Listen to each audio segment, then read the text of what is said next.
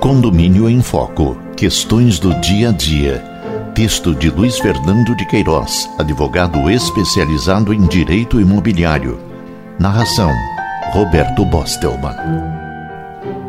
Capítulo 93. Consignação, mora e voto.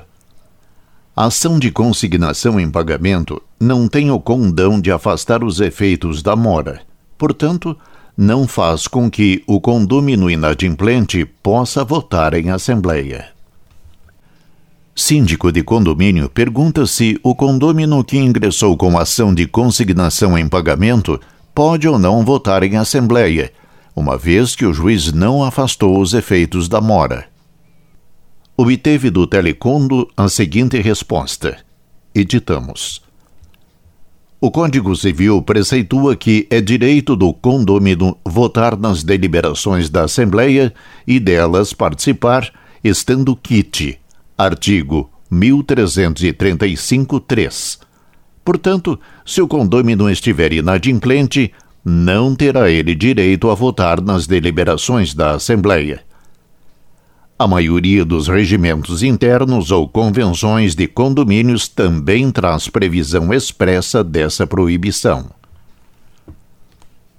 A consignação em pagamento é forma de extinção da obrigação, desde que realizada com o cumprimento simultâneo de todos os seus requisitos. Código Civil, artigo 336. Referem-se eles às pessoas, ao objeto, modo e tempo do pagamento. No caso em concreto, ela não tem o condão de afastar os efeitos da mora, uma vez que assim decidiu o juiz. O Código Civil também reza, artigo 395, que responde o devedor pelos prejuízos a que sua mora der causa. No caso, a proibição de votar em decisões da Assembleia também é um efeito da mora, uma vez que mora é o atraso, o descumprimento da obrigação. Havendo débito em aberto, o direito do condômino resta prejudicado, sendo irrelevante a discussão sobre o pedido ou a causa de pedir estabelecidos nas ações declaratórias ajuizadas, bem como se a inadimplência se refere a taxas condominiais ordinárias ou extraordinárias. No caso em tela, como os efeitos da mora não foram afastados, os condôminos que consignaram o pagamento de suas obrigações, cotas, são considerados inadimplentes, não podendo, então, votar em assembleia, já que não estão quites com o condomínio. Os efeitos da mora não são afastados normalmente quando o depósito não é integral, ou seja, quando não se refere ao principal, juros e demais acessórios.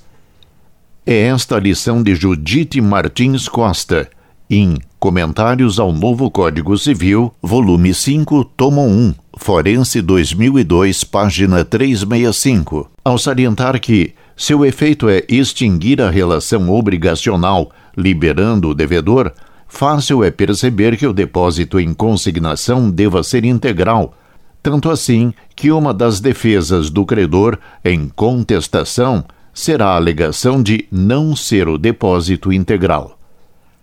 Assino a parecer a consultora Raquel Teixeira de Lima. Muitas são as hipóteses que podem levar um condômino a consignar o valor de sua taxa de rateio mensal. Por exemplo, a recusa do síndico em recebê-la, a desconformidade de seu valor com o orçado e aprovado em assembleia, ou com o rateio das despesas mensais, a inclusão de débitos não condominiais no boleto, TV a cabo, ônibus, etc., o desrespeito ao critério de rateio estabelecido na convenção. Contudo, a ação de consignação em pagamento não é um instrumento adequado para o condomínio manifestar a sua insatisfação com a gestão do síndico, com as deliberações da Assembleia ou com o tratamento recebido dos funcionários do prédio. Para problemas dessa natureza, há outros caminhos, como registrar queixa no livro de ocorrências, conversar com o síndico, notificá-lo e, em última análise, convocar Assembleia Geral Extraordinária.